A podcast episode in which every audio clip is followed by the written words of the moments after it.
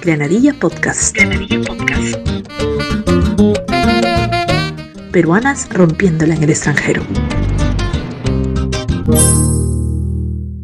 Nació un 8 de febrero del 92 en Trujillo, de padres ancallinos. A los tres años, junto con su familia, se mudó a Cajamarca, donde vivió hasta sus 18 años. Por eso se considera cajamarquina de corazón. En sus propias palabras, dice que fue un privilegio la oportunidad que tuvo de estudiar en un colegio internacional y con tan solo 14 años irse de intercambio a Francia. En el 2010 comenzó a estudiar la carrera de farmacia bioquímica en la Universidad Peruana Cayetano Heredia.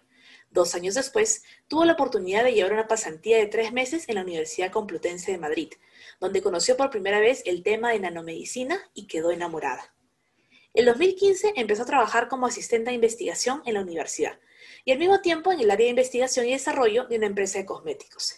Entre 2016 y 2018, gracias a una beca, estudió una maestría de farmacotecnia y biofarma en la Universidad Paris-Saint-Clair. Para cursar el doctorado que está actualmente haciendo, se presentó a los concursos para las becas que da el Ministerio de Educación Superior y de la Investigación de Francia, y finalmente ganó un contrato de financiamiento por tres años. Hoy hablamos con Rosa Calderón,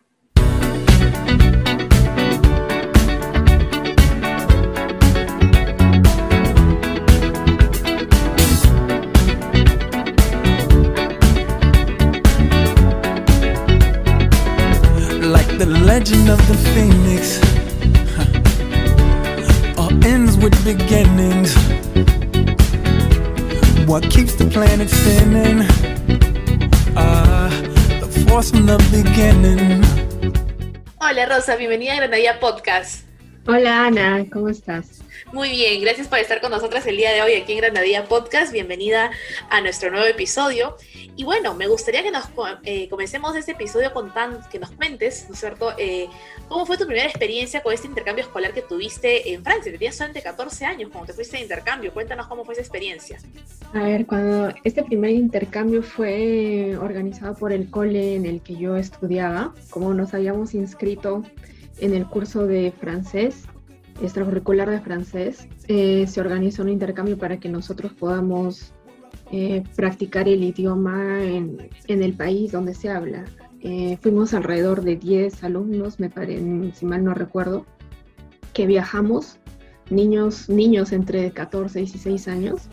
viajamos a una parte de Francia que se llama la Bretaña francesa y aquí nos quedamos con diferentes familias y con ella y con los hijos de estas familias íbamos al colegio, bueno, en este caso la secundaria, y durante más o menos un mes.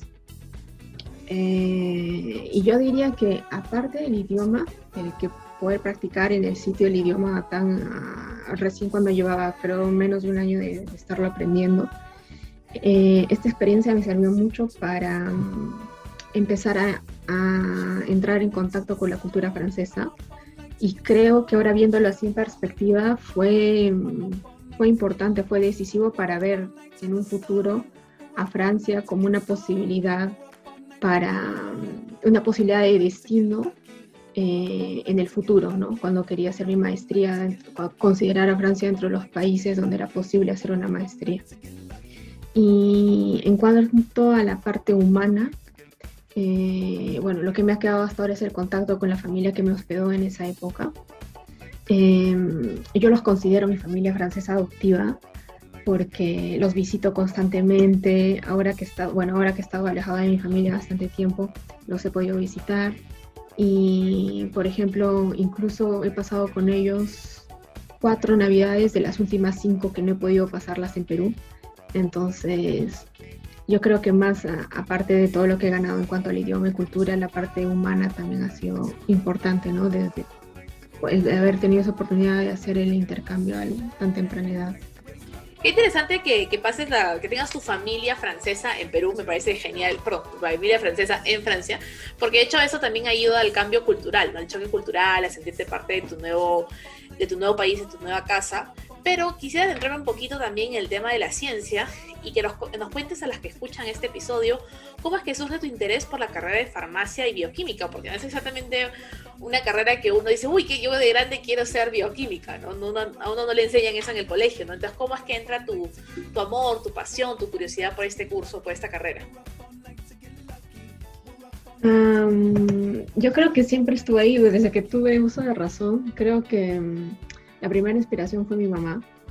Ella también es químico farmacéutico y desde que yo tengo uso de razón, eh, nunca han faltado las explicaciones científicas de cosas del día a día, ¿no? Como que por qué el agua hierve más rápido cuando, estamos en, cuando estábamos en la casa de mis abuelitos en Trujillo que cuando estábamos en nuestra casa en Cajamarca. Eh, y cosas así. entonces, siempre mi mamá era la que tenía las respuestas para todo y yo estaba admirada siempre por eso y recuerdo pensar, eh, pucha, yo quiero ser como, yo quiero también conocer lo que ella sabe, quiero saber todo lo que ella sabe. Y creo que en ese intento de querer ser como ella empezó mi curiosidad por esa carrera. Eh, como anécdota, por ejemplo, mi mamá tenía una farmacia cuando yo era pequeña, cuando yo era niña, y, y me parece que ese es el, fue ahí donde hice mi primer experimento. Ah, eh, siempre a mí me habían llamado la atención las, el porqué de las pastillas, las cápsulas, nos curaban de las enfermedades, ¿no? Con tan solo ingerirlas. Y mi mamá en su farmacia tenía muchas pastillas, cápsulas, todas formas, colores y tal.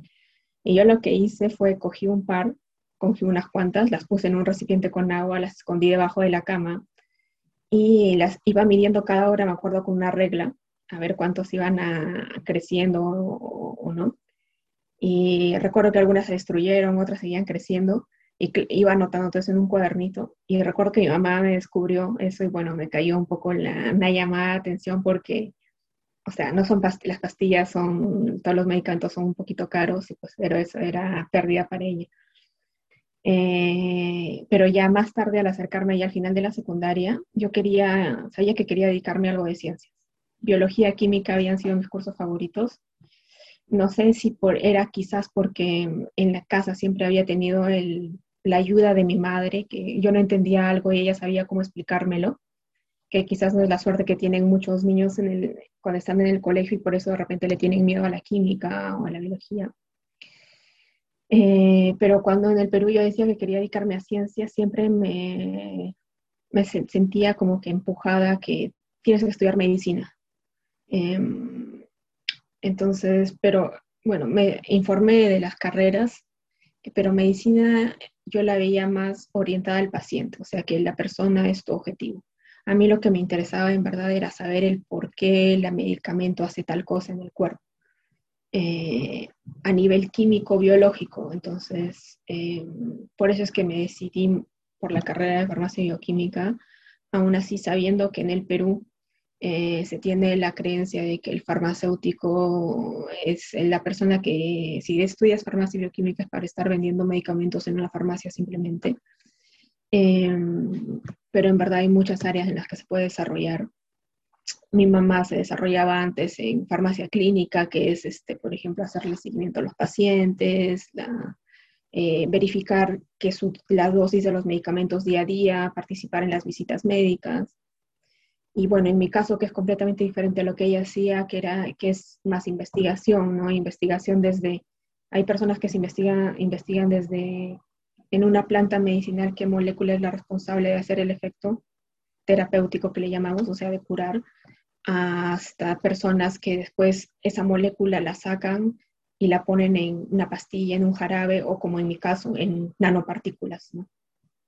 Interesante porque es un tema que acá la, que, está haciendo esta entrevista no conoce nada sobre nanopartículas y justamente eso me lleva a la segunda, a la pregunta que tengo ahora, porque yo sé que tú te fuiste a España en un intercambio y es donde te enamoras de la nanomedicina, o sea, ahí empieza todo tu romance con este sector eh, de la ciencia y me gustaría uno que nos cuentes tu experiencia en la pasantía y cómo fue en España, ¿no? Vivir en España, porque de hecho que si bien hablamos el mismo idioma, también hay ciertas eh, diferencias culturales, ¿no? Entonces, ¿cómo fue uno el tu proceso de enamorarte de la nanomedicina y tu proceso de adaptarte a España también. Sí, a ver, yo llegué a, a esta pasantía en, la Universidad Complutense de Madrid, en el Departamento de Tecnología Farmacéutica de la Universidad Complutense de Madrid, porque mm, eh, me enteré que había la posibilidad de hacerlo en la universidad eh, y me llamaba la atención de que era el departamento de tecnología farmacéutica, o sea, el departamento donde se encarga justamente de lo que te decía, ¿no? De tener la molécula y darle una forma que sea administrada al paciente, ¿no? Porque la molécula de por sí sola no la puedes dar al paciente, necesitas darla ya sea como una pastilla, como una jarabe, qué sé yo. Entonces yo llegué con esa idea a Madrid, con esa idea de que iba a aprender a hacer pastillas, jarabes, cremas, qué sé yo. Y cuando llegué, por primera vez escuché el tema nanopartícula me dijeron, vas a apoyar a ese estudiante que está haciendo su trabajo con nanopartículas. Y yo también me quedé como te dije, what, ¿qué es eso? Entonces, eh, bueno, empecé a leer, eh, eran artículos, y en, simples, las nanopartículas que se usan en medicina eh, son como, imaginemos que la molécula está protegida, tiene un transportador que la protege y que la lleva a lugares específicos del cuerpo, dependiendo de cómo está hecho este transportador, digamos, es como si fuera un carrito. Eh, eso es una partícula y para eso se usa más que todo en medicina. Em, entonces, en esta pasantía yo eh, participaba en el laboratorio ayudando, como te digo, a estudiantes que en esa época estaban haciendo su maestría o su doctorado. Yo estaba en pregrado aún en Perú. Y y por otro lado, como yo había, veía la, carrera de farmacia enfocada de otra manera completamente diferente a la de Perú, eh, le pedí a la, que era mi responsable que si podía asistir a cursos y entonces me metí a clases de estudiantes de cuarto, quinto año de farmacia. Y creo que esto fue muy importante también porque muchos de esos cursos después fueron la base para mis mis cursos de maestría que ya llevé, eh, porque yo sabía que en la época eran cursos que de repente no iba a ver nunca en Perú y tenía solamente tres meses para aprovecharlos. Entonces, eran tres meses que felizmente yo accedí a esta, a esta pasantía porque, bueno, en Cayetano tiene un, un fondo de movilidad estudiantil eh, donde solo hace falta que seas del tercio superior para postular y te en esa época me dieron un fondo que cubrió parte de pasajes, eh, alojamiento. Y bueno, sí, el resto tuve la suerte que mis papás me lo, pudieron financiar. Eh, y por eso yo también quería aprovecharlo al máximo. Eh, y quizás por eso también no, esta fue la única vez que he vivido en España, no viajé mucho alrededor de España, pero sí le saqué el ancho a Madrid. Entonces todo, caminar a pie, todo todo lo que podía hacer a pie o reducciones, eh, descuentos, todo le saqué del ancho. y Madrid me parece una ciudad, de repente porque fue la primera ciudad a la que yo llegué sola, eh, me parece una ciudad, es una ciudad para mí muy especial, para mí es una ciudad de las más bonitas de, Europa. Eh, a donde vas encuentras cultura y encuentras diversión, diría yo, la fiesta que le llaman en Europa, por eso son reputados aquí en Europa los, los españoles. Y eso, ¿no? Eh, viéndolo así también como algo que se me viene a la mente de esta experiencia es algo que mi, que mi mamá me dijo ya después y que de repente le sirve a las chicas, chicos que nos están escuchando, que quieran viajar. Yo en esa época cuando viajé tenía, uh, ¿cuántos habré tenido? 20 años, más o menos. Eh, obviamente mis papás estaban haciendo un esfuerzo para completar lo que había, me, había dado beca de la universidad para poder viajar y no podían darse el lujo de ir a Madrid a dejarme, ¿no? dejarme instalada y tal cosa. Eh, entonces, eh, yo, yo tomé el avión en Perú solita con mis maletas, llegué a Madrid sin conocer a nadie, solita del aeropuerto, eh, obviamente, me acuerdo que un mes, dos meses de anticipación me había estudiado el plano del aeropuerto de Barajas de Madrid, sabía que tenía que salir por tal puerta y ahí tomaba el metro que me llevaba a tal sitio y bajaba a tal sitio y ya. Y después llegaba al alojamiento y bueno. Eh, pero viéndolo así de perspectiva, ahora que tengo a mi hermana menor, y mi hermana más o menos de la misma edad y que está viendo para irse de intercambios y todo eso, yo digo, no puede ser, ella no puede irse sola, o sea, no puede irse sola así, que o sea, para mí sigue siendo una bebé, pero mi mamá me dice, pero tú te fuiste sola y, y no te daba miedo. Y le dije, sí, en el momento no me daba miedo, pero ella sí me da miedo, entonces quizás, eh, quizás es bueno también arriesgarse a, para mí ahora esa es una corta edad, 20 años, haber salido sola de Perú, de Lima, a un país, cruzado el Atlántico y llegar sola sin que nadie te esté esperando el aeropuerto, irte a tu hospedaje y hacer todo. Pero siempre con, con las medidas, ¿no? O sea, por ejemplo, no es que yo iba a llegar recién y al aeropuerto de Madrid iba a recién ver cómo llegar al aeropuerto, no, sino en ese tiempo y con todas las limitaciones que había de Internet de hace unas, más o menos 10 años, este, informarme, saber qué números de emergencia tener y todo. ¿no? Entonces, esa es una experiencia que guardo, eh, una experiencia bonita que guardo porque no solo me enseñó, aparte de que conocí el mundo de las nanopartículas, de la nanotecnología, pero en cuanto a personal, eh, creo que fue un punto de quiebre para decir, sí, yo puedo viajar sola, puedo, puedo hacer las cosas por mí y siendo, tomando mis precauciones. Me encantó lo que dijiste de tu, hermanita porque yo pienso lo mismo de mi hermano. Yo cuando me mudé a Israel para hacer mi maestría también me vine sola porque pues el pasaje de Perú a Israel no es nada barato, ¿no? Y en algún momento dijimos, sí, claro, tu papá te va a acompañar para viajarte. Cuando haces números dice, bueno, no alcanza, ¿no? Para que te acompañes y que vas tú sola. Y yo me acuerdo, dice Lima, Amsterdam, Amsterdam, Tel Aviv. Y también llegué sola, tomé un taxi porque es la, el aeropuerto queda en, una, en medio de la nada, entonces tienes que salir en taxi hasta que a las 2 de la mañana. Y, y, claro, y ahora pienso en mi hermano, y mi hermano es un chico de un metro ochenta, grande, que tú dices, a este no le pasa nada, pero igual a ese me dice, cuando vino a visitarme, por ejemplo, en la maestría, yo, pobrecito, voy a viajar solo, yo avísame dónde estás, y yo preguntando en el aeropuerto cómo puedo verificar dónde estás, y como que todo el mundo me dice, oye, pero tu hermano es, o sea, yo mido un metro sesenta, mi hermano mide un metro ochenta, es una cosa, es enorme, es grande, es todo, ¿qué le va a pasar? ¿No? Y yo le digo, no, pero es que es mi hermanito, es mi bebé, es mi chiquitito, y él tiene 23 hoy, ¿no? Yo estoy terminando la carrera, y yo siempre le digo, sí, su maestría, pero cuando me pongo a pensar, va a viajar y a estar solo en un país donde no conoce a nadie, si le pasa algo, ¿quién lo va a ayudar? Yo no estoy ahí para cuidarlo, entonces me entran todas las crisis, pero digo, bueno, pero si yo lo hice, o sea, también puede, ¿no? Porque es mi hermano, yo le decido parte de su vida, también puede, pero es, pero es normal, es normal preocuparse por los hermanos menores, es parte de nuestro instinto de hermana, de hermana mayor que pasa, ¿no? Y bueno, de España, ahora después estás, bueno, hoy estás en Francia, ¿no? Donde estás haciendo tu, hiciste tu maestría, estás haciendo tu doctorado, y primero antes de entrar más que todo en qué estás haciendo tu doctorado, cómo conseguiste la beca, quisiera que me cuentes cómo ha sido el entender y aprender de la cultura francesa, porque definitivamente tiene que ser diferente a la peruana. Entonces, me gustaría que me cuentes un poco esas diferencias y similitudes que tú has encontrado. Uf, a ver, quizás ahora ya van a ser cinco años después de, mi primera, mi primera quizás solo francés ya para, o sea, viendo, sabiendo que quizás no iba a regresar de manera permanente al Perú algún día porque bueno, la primera vez que vine a los 14 años sabía que iba a venir, iba a regresar, pero esta, cuando vine para la maestría dije, yo sabía que venía a especializarme a un campo que, que de repente que no estaba desarrollado en mi país, así que era muy posible que tenga que hacer mi vida por estos lares. Y, y, ahora ya, y en esa época subieron muchas cosas que me chocaron, pero quizás ahora las ido asimilando, pero quizás te digo a ver algo de lo que más me queda ahora. Por ejemplo, diferencias eh, en cuanto a la, la manera de ser de las personas.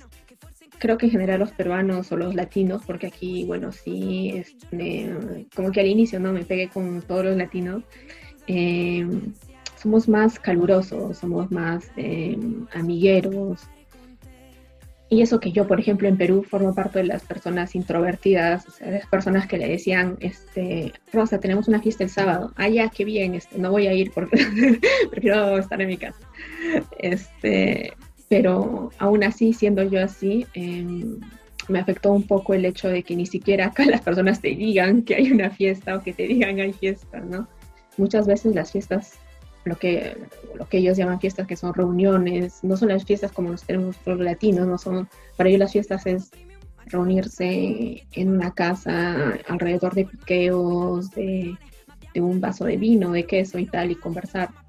Em, y sale de un momento a otro, ¿no? Entonces, muchas veces a personas como nosotros que recién llegamos no nos pasan la voz y es que no. Entonces, es un poco me chocó, em, porque sí me sentí un poco aislada quizás. Em, ¿Qué otra, otra cosa más? Bueno, y con eso nosotros que somos muy amigueros y todo, ellos por su parte son mucho más cerrados, quizás con su círculo. Bueno, lo que te digo es generalizar, ¿no? No me gusta mucho generalizar, pero de la mayoría de personas, el, cuando un, un francés, una francesa dice que es tu amigo, es porque de verdad lo siente. O sea, es, es algo mucho más especial que creo que en Perú, porque en Perú te le puedes decir pata ya a cualquiera. Conociste a alguien en una fiesta eh, ayer y ya hoy día es tu pata, ¿no? Pero en Francia es más como que cuesta más ganarse el derecho a que te llamen amigo, ¿no? Algo así. Y en cuanto también a la manera de ser, eh, algo que sí, que sí aprecio de la cultura francesa es este, el saber decir no. Nosotros como latinos creo que estamos, o al menos yo estaba muy acostumbrada a que me pidan un favor y por más que yo esté al borde de, la catástrofe, al borde de la muerte, sí aceptar. Eh, pero ellos, por ejemplo, si es que algo no les, no se sienten bien haciéndolo, simplemente no, no les da para hacerlo, no, no, dicen no y sin sentirse mal por hacerlo. Eh, y eso es porque creo que también el resto de personas entienden que no lo están haciendo con mala, mala vibra, sino porque simplemente no está en sus posibilidades hacerlo. Y eso es que, trasladándolo a la parte laboral, algo que eh, me chocó un poco cuando empecé a trabajar en laboratorios y todo acá, eso acá en laboratorios de ciencias, es que, por ejemplo, si el horario era hasta las 5 o 6 de la tarde, a las 5 o 6 de la tarde todo el mundo estaba cerrando computadoras y yéndose. Pero nosotros, por ejemplo, yo he trabajado un tiempo en Perú y como hay que hay la cultura de que si la salida es a las 5 de la tarde, el que se queda hasta las 5 y media es visto más como que como el que el mejor trabajador porque está haciendo algo más. Pero en cambio acá eso es visto como que si tú te quedas más tiempo es porque no has sido capaz de optimizar tu tiempo y hacer que todo lo que tengas que hacer, hacerlo en el tiempo que deberías. Entonces, em, em, eso fue algo que, que me cuesta cambiar lo que he tratado de adecuarlo a mi vida porque es, creo que es algo positivo para, para, para la manera de trabajar. Eh, pero sí es algo que cuesta, porque eh, nosotros como peruanos nos tenemos eso desde pequeñísimos, ¿no? desde pequeñitos. Eh, pero si no, otro choque cultural quizás para bien es a nivel de la comida. Eh, en Perú comemos riquísimo, pero en Francia también se come rico. Así que por ese lado se extra, extraño mi ají. Hay restaurantes peruanos acá también, pero también la comida francesa tiene lo suyo. Eh, bueno, si hablamos de comida, por ejemplo, en el desayuno nomás, en Perú estamos acostumbrados a comer salado, en el desayuno quizás su tamal o su pan con palta, eh, pero en Francia es dulce el desayuno, o sea, qué sé yo, este, un pan con chocolate o mermelada, pero dulce, cosas dulces. Y bueno, ahora son cosas que quizás ahora las iba incluyendo en mi día a día, ¿no? Pero esos fueron algunos choques al inicio. Qué interesante todo lo que mencionas porque es, es cierto, ¿no? Entre el europeo y el latino hay muchas diferencias pues en la forma de ser ¿no? Y el israelí, por ejemplo, también tiene muchas características del europeo, es más, más frío, ¿no? no es por eso en Israel les encantan los latinos porque son recontra calurosos, amigables, son así como que siempre están saltando de un lado para el otro. Y el israelí es como que, bueno, puede que salte, puede que no, ¿no? Entonces, de hecho, que, que hay, esas, hay esas diferencias que, que al, tiempo te acostumbras, pero al inicio es como que raro, ¿no? El tema por el saludo y todas las cosas son, son diferentes definitivamente. Pero adentrándonos un poco en lo que estás estudiando, tú ganaste una beca para lo que estás estudiando hoy. Me gustaría que me contes cuál fue el proceso de ganar esta beca y, qué estás haciendo, qué estás estudiando. A ver, yo gané una beca para, bueno, para la, mm, para la, para la maestría primero eh, y luego ahora tengo una beca para, para, el doctorado. Son becas diferentes. La beca para la maestría fue porque, en pocas palabras, yo perseguía a las, a las, a las coordinadoras de la maestría. En esa época, eh, fue en 2015, eh, ya fue tiempo, pero en ese tiempo yo me informé de la maestría por internet, había visto que esta universidad era una de las top en el mundo en, en el tema que me interesaba eh, les escribí diciéndoles que qué oportunidades de becas había. Les escribí adjuntándoles mi CV, mi currículum, mi, mm, lo que se conoce acá en Francia como carta de motivación. Quizás en, Perú no estamos muy relacionados con eso, pero es una, es una carta que se escribe explicando por qué tú quieres, en este caso, una maestría, justificando, ¿no? Entonces ahí para ver tu motivación justamente, enviándoles eso, viéndole mis notas de la universidad, eh, y me respondieron diciendo que sí, habían unas posibilidades de becas a las que podían, yo podía postular. Eh, la beca que cogí no fue la primera beca que, postulé, la primera beca que postulé no la agarré. Eh, y, pero las demás coordinadoras me dijeron, tienes un buen currículum, creo que podrías, tendrías oportunidades en esta, en esta otra beca. Y el proceso de postulación fue primero eh, cumplir todo el proceso como si fuese una, una persona X, o otra más, en, otra estudiante más de la, que postulaba la maestría. Eh, y luego dentro de ya, una vez admitida dentro de la maestría, que te admiten en base a tus notas, tu currículum, tu experiencia, si tienes experiencia profesional. Em, ya pasas una segunda fase que son entrevistas. Y las entrevistas son con justamente las coordinadoras de, la de las maestrías y en donde ya te hacen más eh, preguntas sí, sobre tu motivación, pero por ahí algunas preguntas técnicas. Me acuerdo que me hicieron dibujar a mí unas cosas, me produjeron unas preguntas y me, dijeron que yo no tenía papeles, creo que saqué uno de mis cuadernos viejos, eh, dibujarles, responderles una pregunta eh, más teórica al, momento. Y recuerdo mucho que en una parte me cambiaron de idioma. O sea, bueno, la, la entrevista era en francés porque la maestría era en francés y yo pero me cambiaron el idioma al inglés, ¿no? O sea, por más que la maestría en francés, em, en ciencias, el idioma que es lenguaje común es el inglés, así que eso también es algo que se toma en cuenta. Bueno, esa fue la primera beca y ahora la beca que tengo fue la beca de la, que, que, tengo para el doctorado.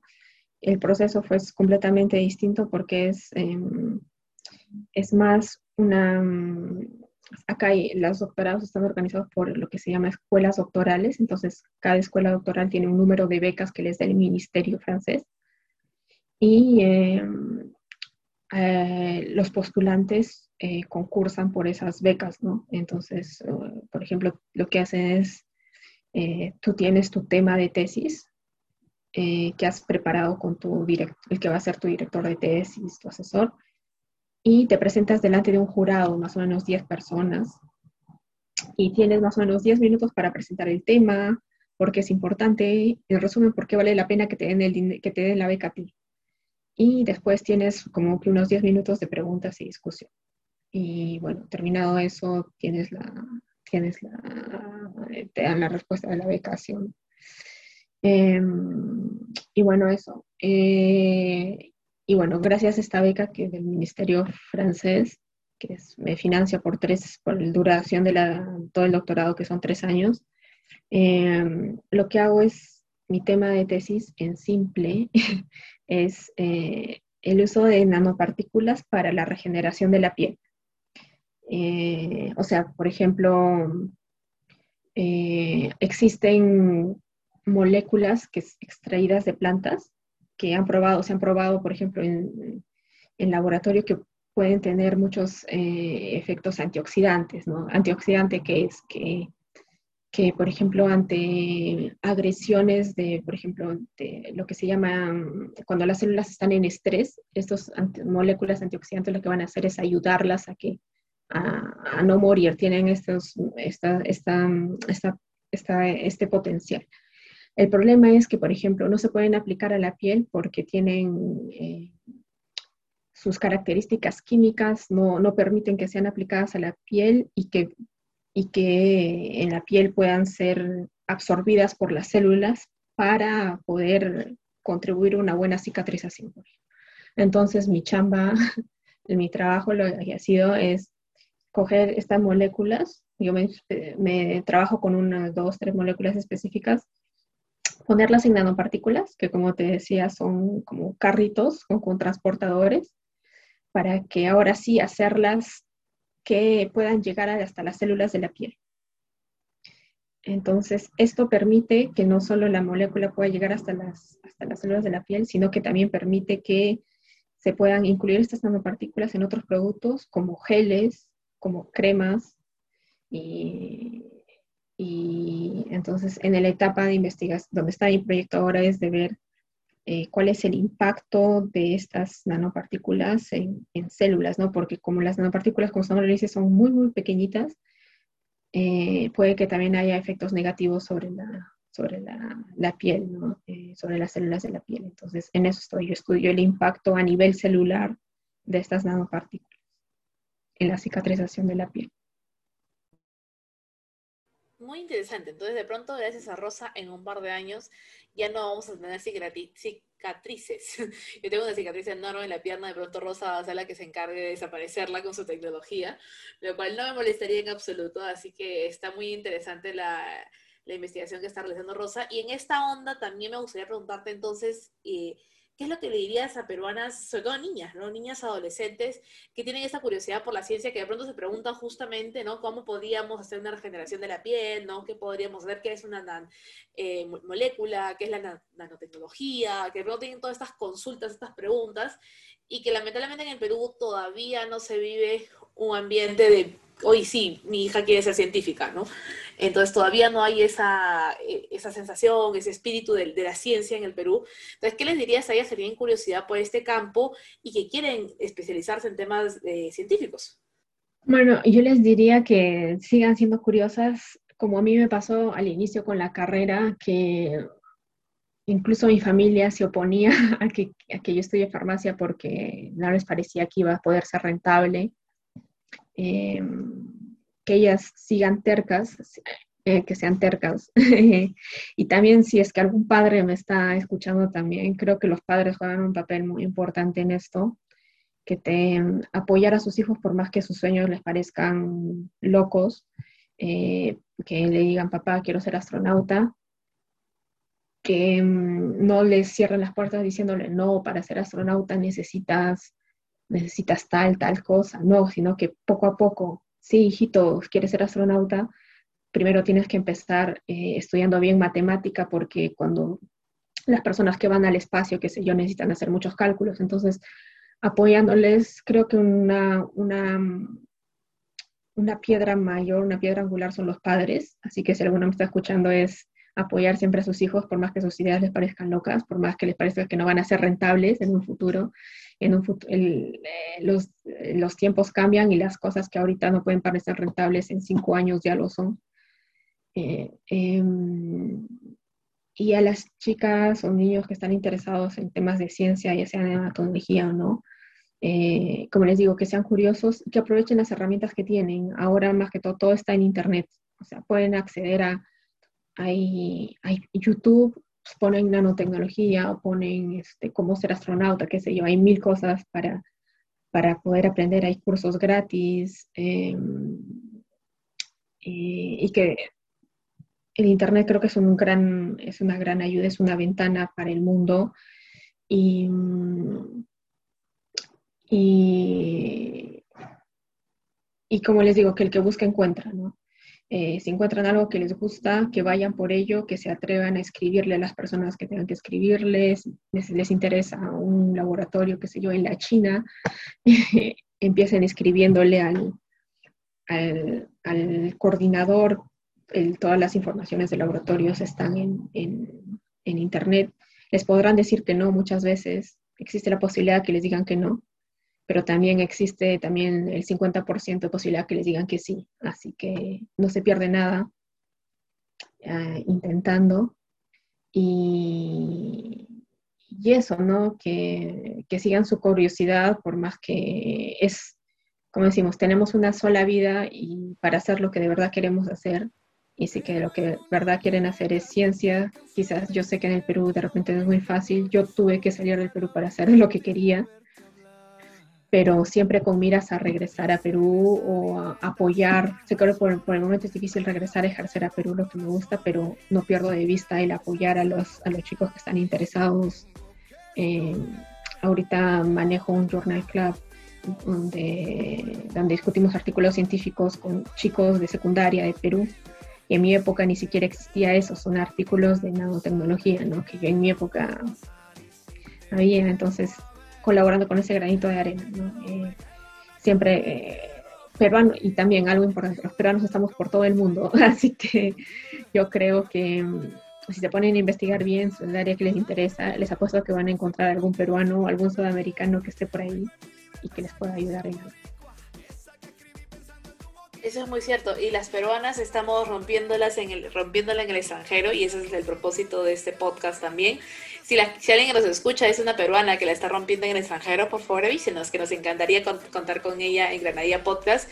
Y gracias Rosa por estar conmigo en este episodio, por contarnos tu experiencia en Francia y por contarnos también tu proyecto que te, te deseo lo mejor, que sigas para adelante y que sigas siendo un ejemplo para tantos peruanos y peruanas, dejando el nombre del Perú en alto. Gracias Rosa. Gracias, Ana. Gracias a ti y gracias por esta excelente iniciativa que, que, me parece es, este, ayuda va a ayudar a todas las, personas que buscan salir al extranjero.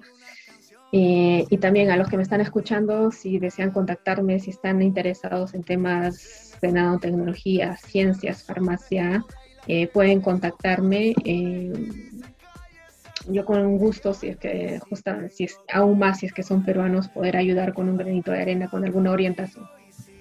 ¿Dónde te contactan? ¿Cómo te contactan, Rosa? Danos tus datos, tus fijos, tus fijos, por favor. Pueden encontrarme en Instagram como rosa.acj, de A de Adelina, C de Calderón y J de Jacinto, rosa.acj. Eh, por Instagram me pueden, creo que es la manera más fácil que me pueden encontrar. Perfecto, sigámosla entonces en Instagram para ver en qué anda en Francia y para poder contactarla en caso de algo del tema relacionado a lo que trabaja Rosa. Nuevamente, muchísimas gracias Rosa por estar conmigo el día de hoy. Tengo en mi libreta esa canción bonita, la que siempre, siempre fue tu favorita, la que siempre, siempre mueve tu boquita. Me quedo, me quedo, me quedo contigo. Un factor común entre las peruanas rompiéndola en el extranjero es el manejo de idiomas. Vuelvo a repetir una recomendación que te di hace algunos episodios. Descárgate Duolingo, una app gratuita con una variedad de idiomas para que vayas aprendiendo algo nuevo cada día. Granadilla Podcast. Granadilla Podcast. Peruanas rompiéndola en el extranjero.